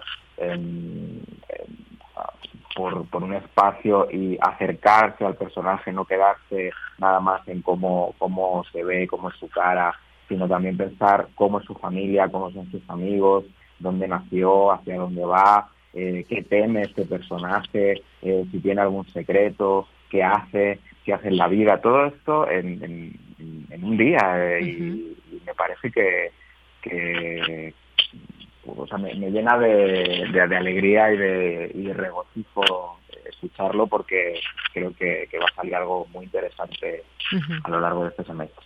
Claro que sí, pues ya estaremos escuchando justamente esos trabajos que se generen desde esta unidad con estos jóvenes, estas jóvenes que con muchas ganas de aprender ahí están, cómo digerir también todos estos temas, las problemáticas a pues un relato periodístico y más. Ya tendremos oportunidad de conocer esos trabajos que desde esta cuarta generación de la UIP puedan surgir. Por lo pronto te agradezco mucho Sergio Rodríguez Blanco, un saludo hasta España y tú como mentor, formador también de estas generaciones. Gracias.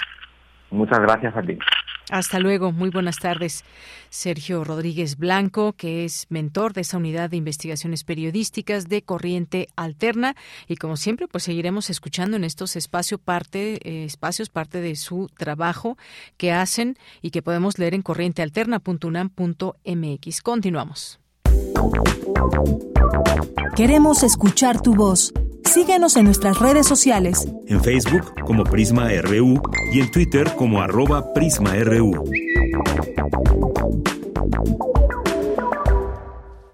Bien, pues continuamos porque vamos a hablar de Ricardo Garibay. Ricardo Garibay, que fue un ensayista, cronista, dramaturgo y narrador, profesor de literatura en la UNAM, jefe de prensa en la SEP, conductor del programa Caleidoscopio, temas de Garibay. Eh, eh, fue presidente del Colegio de Ciencias y Artes de Hidalgo, cofundador de Proceso, escritor de los guiones cinematográficos, lo que es del César y el Milusos, y colaborador de publicaciones como Excelsior, Novedades, Proceso, Revista de la Universidad de de México. Y bueno, pues hoy para hablar de esta trayectoria y un homenaje eh, a 100 años de su nacimiento tenemos a Mari Carmen Ambrís, que es ensayista, crítica literaria y docente, periodista cultural, estudió periodismo y letras hispánicas y hoy la recibimos para hablar justamente de Ricardo Garibay. ¿Qué tal, Mari Carmen? Muy buenas tardes. ¿Qué tal, Deyanira? ¿Cómo estás? Muy bien, muchas gracias. Pues cuéntanos un poco sobre esto, porque además tú vas a estar activamente participando en algunas de estas charlas y además, bueno, también nos contarás en un momento más de una publicación que habrá de material de lectura UNAM en el que tú participas. ¿Y qué nos puedes decir de la obra de Ricardo Garibay? ¿Qué reconocer de su trabajo?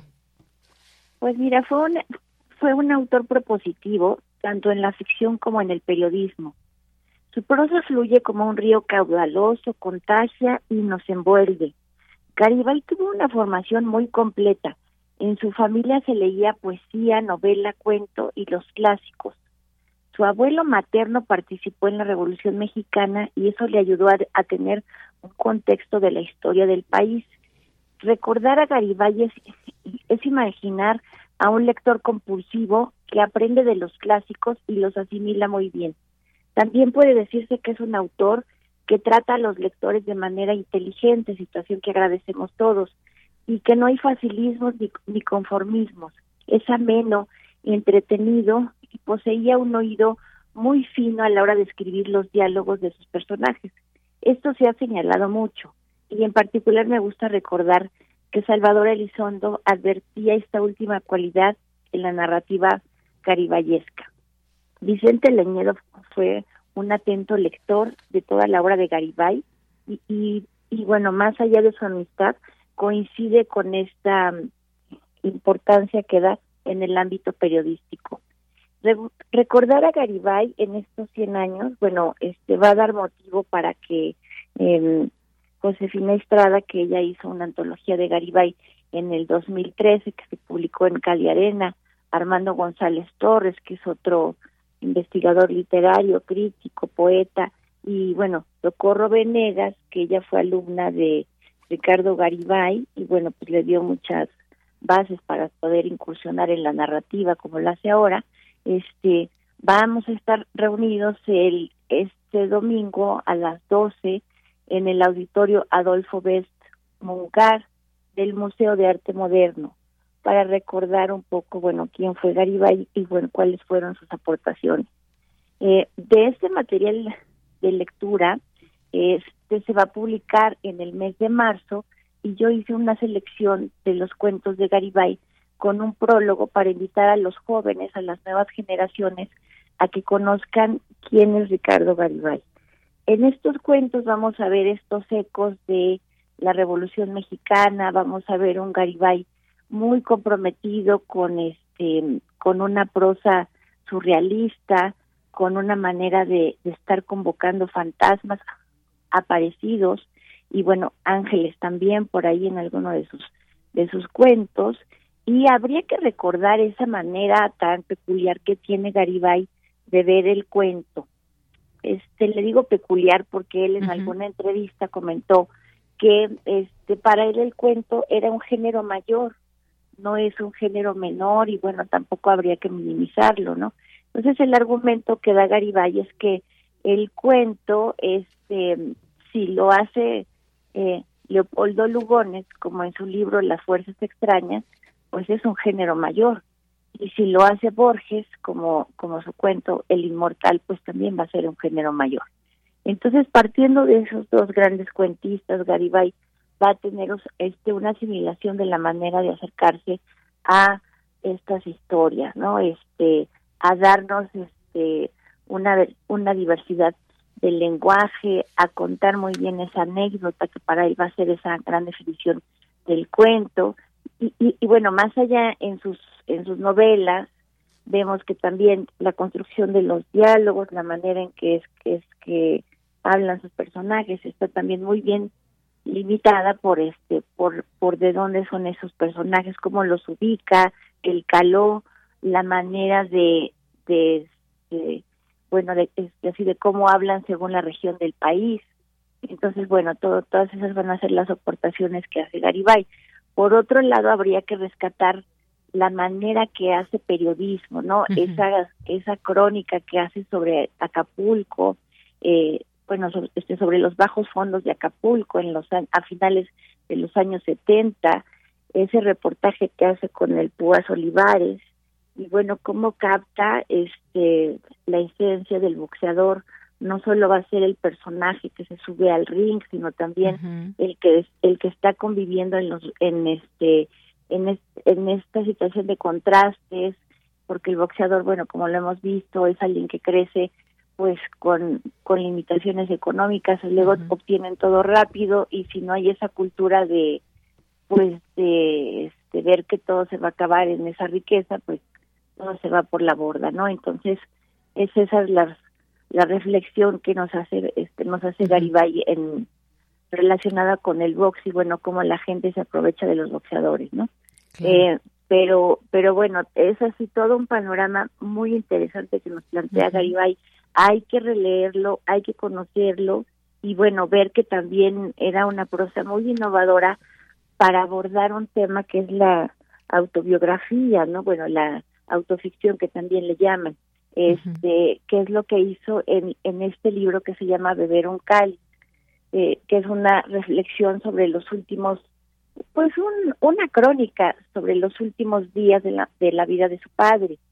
Entonces, bueno, él decía que, que nadie nos prepara para ver morir a nuestros a nuestros padres y bueno, menos este narrar esos momentos, ¿no? Entonces, es un ejercicio muy duro, pero lo emprende muy bien Ricardo Garibay. Muy bien. Pues muchas cosas que podríamos seguir aquí recordando, pero que dejamos esta invitación, Mari Carmen Ambrís, para que puedan asistir a este homenaje a Ricardo Garibay en el centenario de su nacimiento el próximo domingo 22 a las 12 horas, ahí en el Museo Nacional de Arte, en el Auditorio Adolfo Besmugart, en Tacuba 8, en el Centro Histórico, para conocer un poco más también de este, de, de quienes conocen más a detalle la obra, qué se puede decir, por ejemplo, de su formación sobre todo en la parte histórica, cómo es que era él como, como escritor, como profesor universitario y muchas cosas que pues seguramente nos adentran mucho más al personaje. Y recordar, y ya tendremos oportunidad de volver a platicar contigo, porque en marzo se publicará una edición de material de lectura eh, de la UNAM y cuentos que pues tú prologaste y seleccionaste. Así que si te parece bien, em, el siguiente mes hablamos para que nos des más detalle de esta, de esta edición en la que tú has participado. Pero por lo pronto dejamos esta invitación que también ya le tenemos en nuestras redes sociales. Muchas gracias, Mari Carmen.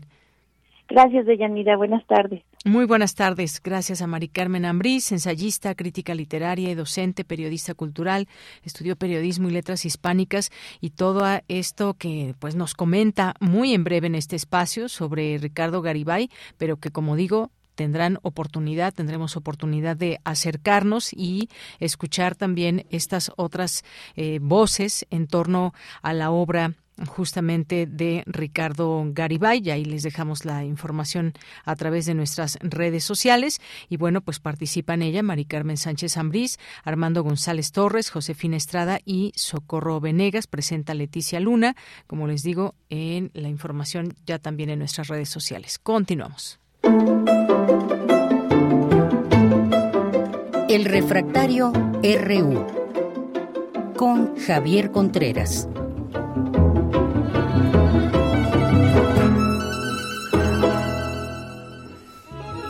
Bien, pues ya estamos aquí en esta sección de Refractario RU con el maestro Javier Contreras, maestro en Derecho, profesor de la FES Acatlán y también de la Facultad de Derecho.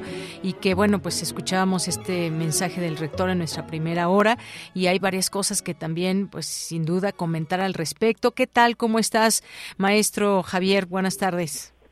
Hola, ¿qué tal, Leyenera? Muy buena tarde para ti, para todo nuestro amable auditorio en Prisma RU. Pues justamente quisiera comenzar con esto que ha sucedido en la universidad y que ha venido sucediendo ya durante las últimas semanas, desde finales del año pasado, con respecto a lo que ya podemos decir abierta y claramente el plagio de la persona que despacha en la Suprema Corte de Justicia, la todavía ministra Yasmín Esquivel. Es un asunto que hay que decirlo, como ya lo ha mencionado el señor rector Enrique Graue, vergonzoso y que atenta también contra el prestigio de la universidad. Seamos claros con esto. No se puede corregir un problema echando a perder todo lo que está alrededor. Entiendo que para algunas personas no hace falta el trabajo pulcro y pueden destruir todo lo que rodea a las instituciones para poder atender supuestos problemas, pero esto no se estila en todos los lugares y menos aún en la máxima casa de estudios. Con ello, pues quiero expresar un respaldo mencionado por el rector Enrique Graue, pero también, como él mismo lo mencionó en la Casa de las Ideas en Libertad, la Universidad Nacional Autónoma de México, dejar en claro lo siguiente.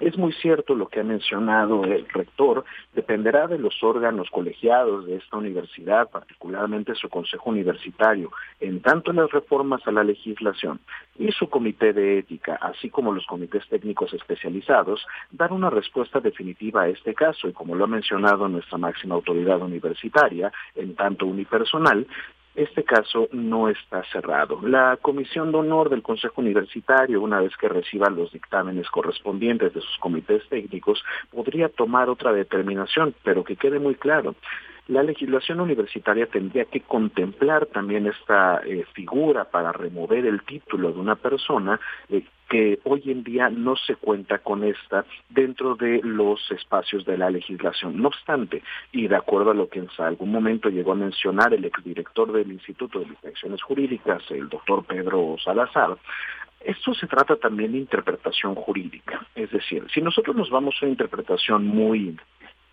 eh, muy exquisita, muy rigorista sería la palabra correcta, pues efectivamente la universidad de momento no tiene un margen de actuación para poder remover el título de esta persona. No obstante, desde otra perspectiva y otra interpretación jurídica más amplia, por supuesto que se podría hacer, toda vez que el examen profesional sustentado por la entonces estudiante Yasmina Esquivel no pudo haber tenido lugar y estaría afectado en nulidad, toda vez que la tesis presentada no cumplió con los requisitos previstos en la legislación universitaria. En consecuencia, ese título quedaría sin efecto alguno. Esto ya depende entonces, como ya se mencionó eh, en el comunicado del rector, de la abogacía general, del abogado general y su opinión, puesto que es una interpretación sobre la legislación universitaria. Algunos de nosotros quisiéramos esa interpretación más amplia y que ese título inmerecido fuese removido de forma inmediata. No obstante, me parece reconocible la postura de la Rectoría en tanto respetar las propias instituciones universitarias y evitar la injerencia del exterior. Puede ser irritante, definitivamente, pero se trata de una gran decisión que apela a la autonomía universitaria y que hace respetar los espacios públicos y autónomos dentro del Estado mexicano. Al tiempo, ojalá que este asunto se resuelva como debe ser resuelto y sobre todo preguntar también incluso a quienes integran eh, el tribunal en pleno en la Suprema Corte, ¿seguirán trabajando y dialogando con una persona que ya queda demostrado, no merecía siquiera el título de abogada, esa persona, como ya lo mencionó frente a medios de comunicación, de verdad seguirá saliendo a la calle sin vergüenza alguna de los actos que cometió. Ojalá no sea el caso y que no solamente triunfe la legalidad, sino que aquí la justicia se haga entre nosotros. Bien, Javier, pues muchas gracias por este primer punto que aborda. Ya dependerá de los órganos colegiados, estaremos a esta espera y sobre todo sin esas presiones externas a las que alude el propio eh, rector y esa interpretación jurídica sobre la legislación universitaria. Pues mucha expectativa que hay en torno a este caso, pero lo mejor es irse con toda, pues el tiempo que se tome, el tiempo necesario para tener la mejor respuesta desde nuestra universidad. Y bueno, también está este otro tema. Eh, eh, maestro Javier, es la estrategia de seguridad, la Guardia Nacional ahí en el metro, el presupuesto, eh, pues las palabras de pronto de sabotaje, falta de mantenimiento y demás. ¿Qué, ¿Qué, camino debe tomar la Ciudad de México en este sentido que evidentemente pues puede afectar también a la propia jefa de gobierno? Este es un asunto muy interesante, querida Deyanira, toda vez que el mismo día de hoy, en conferencia matutina del ciudadano presidente, pues se celebró eh, este comité de seguridad, este Consejo de Seguridad Nacional, desde las instalaciones del Palacio del Ayuntamiento, la sede del gobierno de la Ciudad de México, y donde habló justamente el secretario de la Defensa eh, para dar eh, parte y un reporte respecto de las actividades de la Guardia Nacional en las instalaciones del Metro de la Ciudad de México. Primero, y para poder dejar el debate vivo,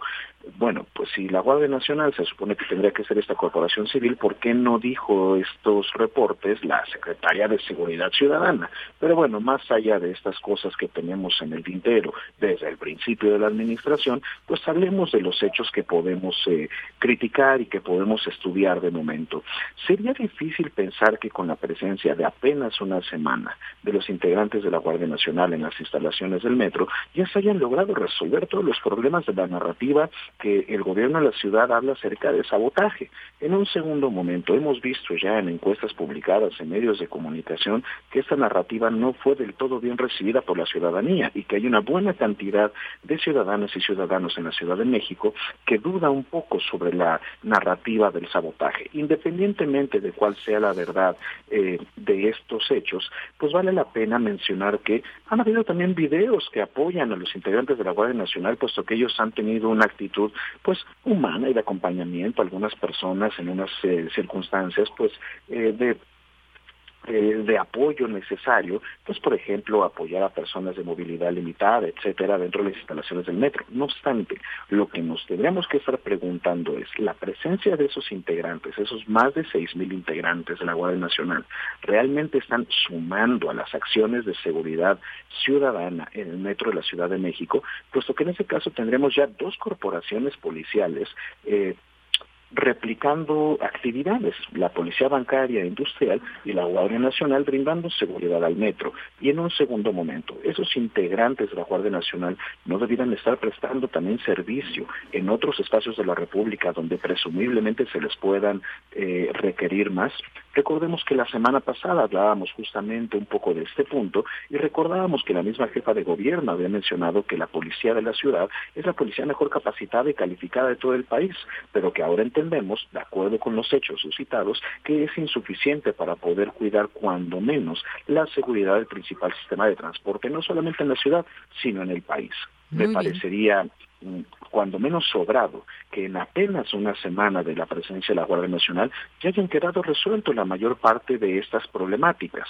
Que quede claro también con esto, no se realiza ningún tipo de acusación, al contrario, a la luz de la evidencia, pareciera poco probable que exista una relación de causalidad en apenas una semana de tiempo de la presencia de estos elementos de seguridad, más cuando se habla del mantenimiento y la falta de presupuesto. Recordemos también que el presupuesto que presumiblemente se va a destinar al pago de esta presencia de los elementos de la Guardia Nacional se asemeja y supera al dinero proporcionado en el presupuesto de la Ciudad de México precisamente para el mantenimiento de las instalaciones del sistema de transporte colectivo metro. Muy bien, Javier. Pues si tienes solamente nos queda un minuto, avanza el juicio contra Genaro García Luna, quizás viene lo mejor en un caso que son las aportaciones de los testigos, en su momento la sentencia, pero también todo dirimir todas estas acusaciones que hay en contra de Genaro García Luna. Tenemos un minuto, Javier. Así es, Dayan, ese es un asunto que no podemos quitar el dedo del renglón e incluso me parece positivo que el ciudadano presidente haya decidido ocupar este tema para sus próximas conferencias matutinas.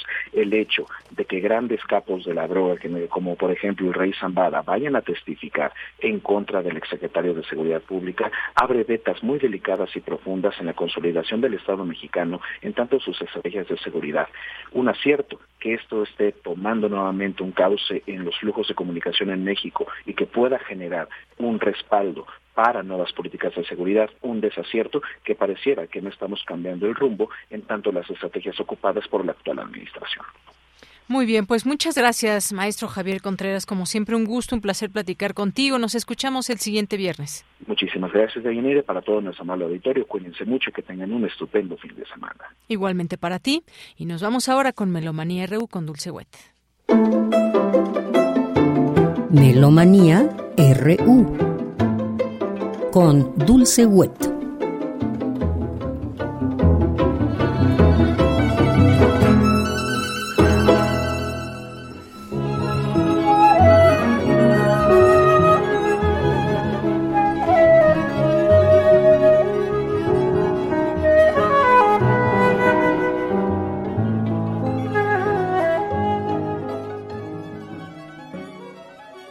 Buenas tardes, muy buen provecho, muy buen viaje.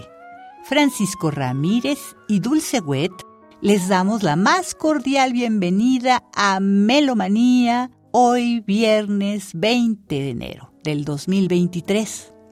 Un día como mañana, 21 de enero, pero de 1858, nació Melanie Helen Bonis, conocida como Mel Bonis, en París, una compositora francesa muy prolífica de finales del romanticismo, quien compuso más de 300 obras, incluidas piezas para piano solo, piezas a cuatro manos, piezas para órgano, música de cámara, melodía, música coral, tiene una misa y otras obras orquestales. Ella estudia en el Conservatorio de París con César Franck y Ernest Guiraud, entre otros maestros. Debido a las dificultades encontradas en ese momento por las mujeres que deseaban componer, adopta la forma más andrógina de su primer nombre y en lugar de Melanie le deja Mel. En el conservatorio se enamora de un poeta que también es cantante, pero sus padres no dejan que se casen, más bien le arreglan otro matrimonio con un gran empresario viudo y que tenía muchos hijos, y con él tiene otros hijos y deja de componer.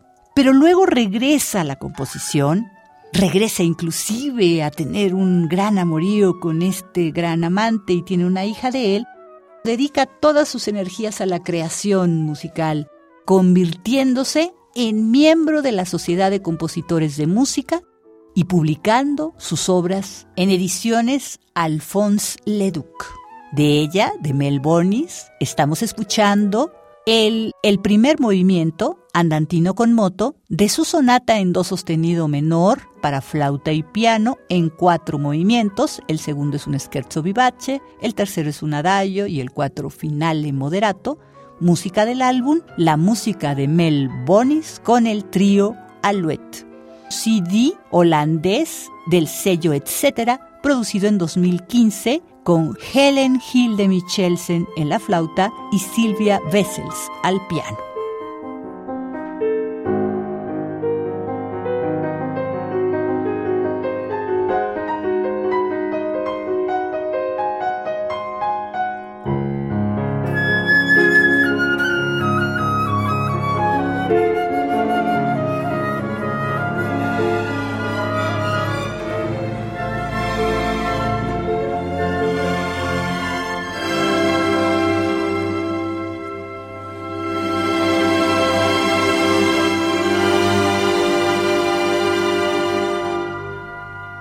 Mañana, sábado 21 de enero a las 8 de la noche y pasado mañana, domingo 22 de enero a las 12 del día, tenemos el segundo programa de la primera temporada 2023 de la OFUNAM con Sylvain Cassanson, director titular.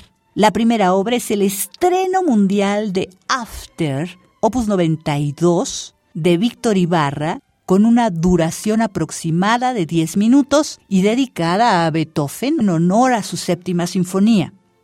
Después tendremos el poema de amor y de la mar, opus 19, de Ernest Chausson, con Cecilia Iguiarte como soprano. Y después del intermedio, la Sinfonía Fantástica de Héctor Berlioz.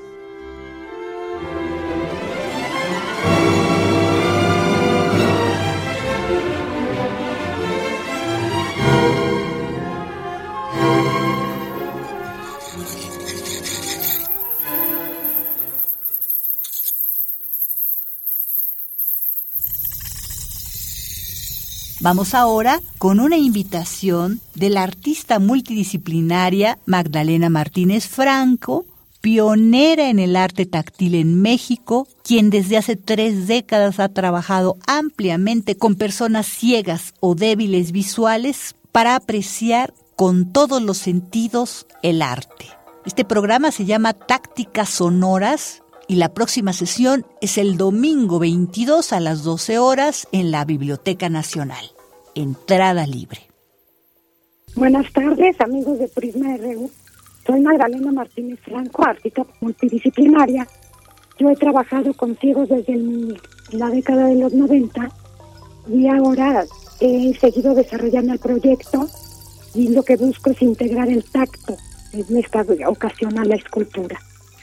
Mientras en los 90 eliminé la base y le di movimiento a la obra, Ahorita lo que busco es integrar el sonido, ya que con todo esto de la pandemia también fue como muy evidente en lo mucho que está sobrevaluada la vista, mientras que pues todos los sentidos nos constituyen y yo creo que eso es lo más importante, estar conscientes de que somos un todo.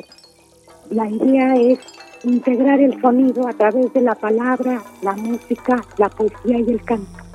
En esta ocasión, para el domingo 22 de enero, tenemos un programa que se llama La piel del sonido.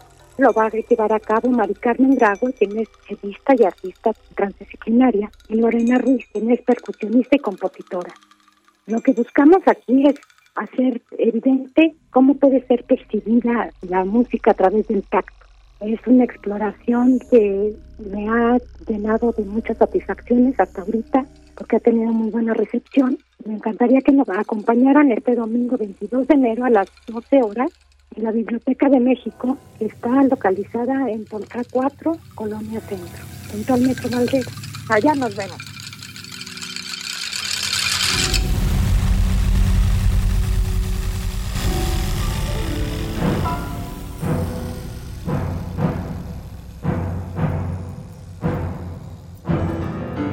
Por último, recordaremos a Víctor Rasgado, quien fallece apenas hace unos días, el 17 de enero del 2023.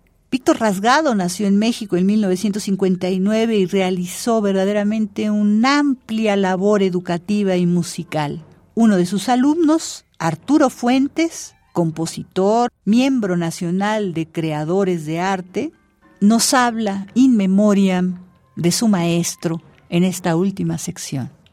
Es un honor para mí recordar a Víctor Rasgado con su música, pero también con algunas anécdotas. Como lo conocí, yo tenía 14 años, 15 años cuando llegué a la Ciudad de México. Un par de años después, en los cursos de Franco Donatoni, de su maestro, que luego sería mi maestro en Milán, me invitó por medio del Centro de Investigación Estudios Musicales a participar en estos cursos.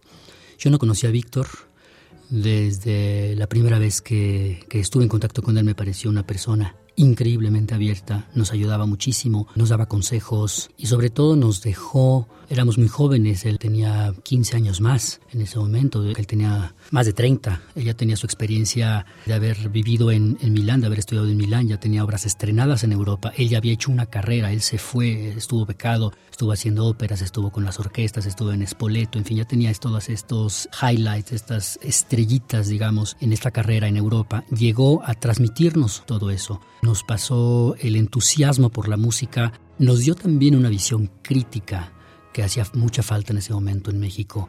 Abrir el panorama, nos mostró música, nos, mostró compositores, nos mostró obras, ópera. Y la última vez que encontré a Víctor fue en mi casa en Austria, él estaba de vacaciones, estaba viajando por Europa y yo tuve el honor de recibirlo en mi casa en Austria, en Innsbruck. Él se quedó un par de días en mi casa. E hicimos algunas fotos en el río Inn, que está en, en Innsbruck. Platicamos mucho, siempre recordando lo que eran aquellos tiempos del CIEM y también sus planes, todo lo que tenía planeado para Oaxaca, lo que tenía planeado para la Ciudad de México y ahora estamos recordándolo en esta triste noticia que recibimos de su fallecimiento. Es un gran honor para mí, como digo, recordarlo, tenerlo muy presente, lo tendré siempre presente. Escuchemos la música de Víctor. Es una música increíble que nos dejará lo que es México, lo que es Europa, lo que es un compositor mexicano de un gran, gran, gran nivel. Muchas gracias, Víctor.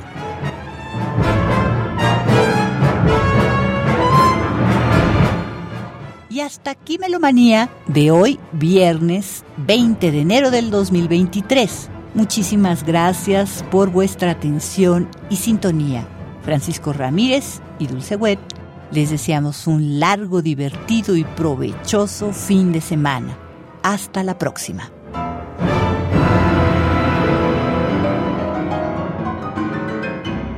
Hasta la próxima, Dulce Wet. Muchas gracias por esta melomanía. Y ya nos vamos despidiendo. Y bueno, que saludamos aquí en cabina a algunas personas que vienen desde Ciencias Políticas y la FESA Catlán, que van a hacer su servicio social aquí en el área de difusión con Mariana Fuentes. Y ya están haciendo su servicio social. Bueno, pues bienvenidas y que sea muy provechoso este paso por Radio UNAM. Y nos despedimos, nos lo vamos a hacer con una canción de David Crosby, que el día de ayer murió a los 81 años, este gran eh, cantante estadounidense que pues estuvo ahí en, tiene una gran trayectoria eh, como cantante, como músico, junto al cantante más bien Roger McGuinn en 1964, que formaron parte de The Birds. Y esto que vamos a escuchar es Somebody Other Than You de David Crosby, justamente. Y con esto nos despedimos. A nombre de todo el equipo, soy de Yanira Morán. Que tenga muy buena tarde, buen provecho y hasta el lunes.